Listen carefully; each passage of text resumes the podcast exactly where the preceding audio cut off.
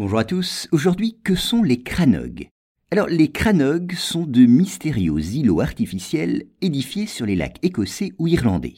Souvent reliés à la terre, ces constructions devaient avoir des usages précis. Et d'après des études récentes, elles seraient beaucoup plus anciennes que ce que les spécialistes pensaient jusqu'alors. Vous allez voir.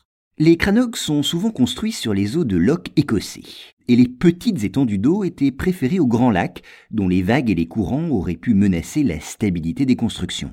Par ailleurs, les bâtisseurs choisissaient souvent une anse ou une crique naturelle, là où les cranogues seraient plus abrités. Certains étaient pourtant construits dans des eaux plus profondes. Une petite île ou un haut fond leur servent alors de base. Des pieux fichés dans le sol boueux en assurent les fondations. Ils forment un cercle sur lequel s'appuie un entrelac de branches.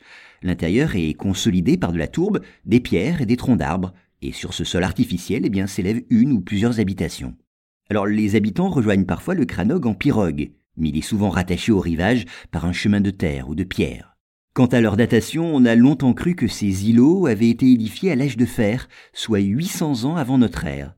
Mais des recherches récentes ont repoussé l'époque de leur construction au néolithique, soit vers 3600 avant notre ère, voire encore plus tôt, aux alentours de 5500 avant Jésus-Christ.